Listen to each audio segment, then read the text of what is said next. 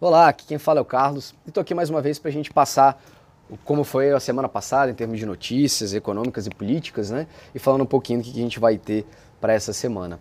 É, semana passada a gente teve tanto feriado nos Estados Unidos quanto aqui no Brasil e foi uma semana que, apesar disso, teve, foi bem recheada de novidades do fronte tanto econômico quanto político, né? Nos Estados Unidos, apesar da gente ter tido uma geração fraca de empregos lá, né? E os salários terem vindo mais pressionados, a gente está tendo uma demanda de mão de obra bem forte, é, mesmo com a geração de empregos mais lenta. Né? A inflação, o último dado de inflação que saiu de lá mostrou a inflação desacelerando, mas subindo mais do que esperado. E todos os membros do Fed, né, o Banco Central Americano, estão sinalizando de maneira que devem fazer uma retirada dos estímulos né, de compra de títulos até o final de dezembro deste ano, o que antes era indicado só para o final do ano que vem. A inflação está indo além do que eles estimavam, então devem e a economia está se recuperando mais rápido, né? então eles devem começar a retirar os estímulos já esse ano, né? não é levantar os juros, mas sim retirar o nível de compra de títulos que eles têm feito de 120 bilhões de dólares por mês para algo mais próximo de 100 bi. É, na Europa, a gente teve aí dados tanto da indústria quanto de serviços né, no Reino Unido, no, na, na, União Europeia, vindo mais altos. Né? A gente está tendo uma recuperação mais constante da Europa, mesmo com a variante Delta, os países têm conseguido fazer uma abertura mais forte. É, e o Banco Central Europeu né, se reuniu na semana passada e indicou que deve também reduzir a compra de títulos, fazer o tapering deles por lá é, no já esse ano, mas os juros continuam mantidos em 0,5% negativos. Tá? Só lembrando que quem deixou investido lá 100 mil reais no final do ano recebe menos do que isso, né? menos 0,5% de taxa de juros, juros extremamente estimulativos. É, então, os estímulos econômicos da parte monetária é, continuam por lá e vão ser reduzidos lentamente. Olhando para a China, a gente está vendo dados mistos, né? A gente teve um avanço bem forte tanto das importações quanto das exportações. Então mostra que a economia está tendo uma dinâmica forte tanto com o exterior quanto internamente.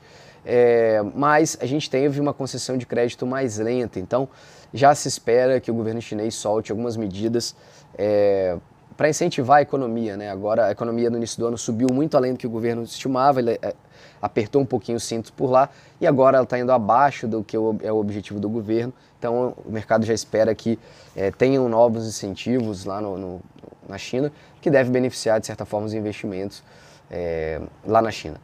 É, essa semana teve também uma conversa né, do Joe Biden com Xi Jinping na quinta-feira que mostraram boas intenções né, de continuar na corrente de comércio, se levantar o tom como eles é, vinham sendo né, em comunicados anteriores. Então aparentemente é uma sinalização que tranquiliza um pouco esse comércio exterior das duas maiores potências globais atuais.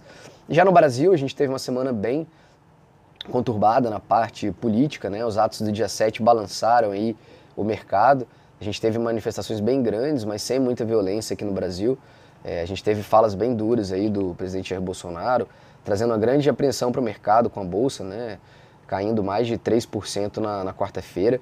E muitos senadores e deputados ficaram apreensivos, assim, ele teve bastante perda de apoio é, por lá, ele vai ter um pouquinho mais de dificuldade de aprovação das reformas, provavelmente, daqui para frente. Por outro lado, né, os presidentes do, do Congresso, tanto Senado quanto Câmara, eles pediram respeito às instituições, mas adotaram um tom mais apaziguador, assim como é, o STF, né, fez comentários bem mais a menos, mas a gente viu por parte dos parlamentares é, uma intensificação dos pedidos de impeachment, né, impressão para que algum dos pedidos de impeachment que estão gavetados por lá fossem colocados para votação, mas ainda nada concreto. Né? Apesar disso, o governo, né, o presidente, tutorado aí pelo Temer, após o dia 7, ele recuou um pouquinho, soltando até uma carta que acalmou bastante os mercados né, e mostra uma sinalização que o, presidente não quer desrespeitar as constituições, foi bem claro, é, críticas ao Alexandre de Moraes, e mostrando né, que quer respeitar sim, a Constituição, as instituições, com um tom mais ameno do tom, porque ele viu também, ele comentou na própria live que isso tem afetado o dólar, a economia, e que não é o objetivo dele.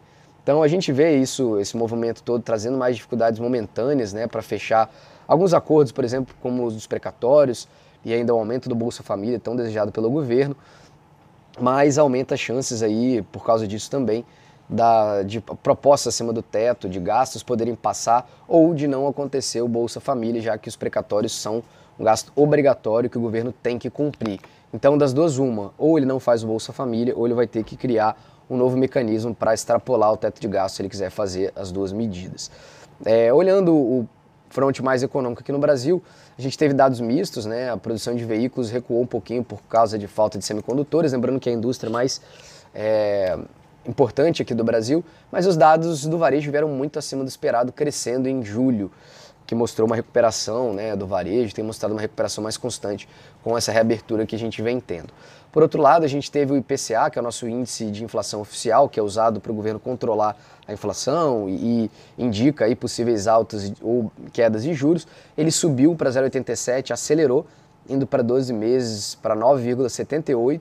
Então, são os juros é, mais altos que a gente tem aí já, né, de, de dados de inflação, desculpa, mais altos que a gente tem já em muitos anos, desde 2014 e mostra né, que a gente deve ter aí esse segundo semestre, início de 2021, tanto inflação mais alta e, por consequência, juros mais altos também, podendo chegar mais perto de 8,5% ainda final de 2021 ou início de 2022 a nossa taxa Selic. Porque a gente vai continuar tendo pressão de combustíveis, os serviços estão vindo mais altos, continuam pressionando, energia também vai pressionar por causa da crise hídrica. Então esse é o cenário que a gente tem hoje no Brasil. Um cenário de recuperação, mas com a inflação mais alta e os juros possivelmente também mais alto tá bom? A gente segue acompanhando os dados, ficamos à disposição. Um grande abraço, boa semana, bons investimentos.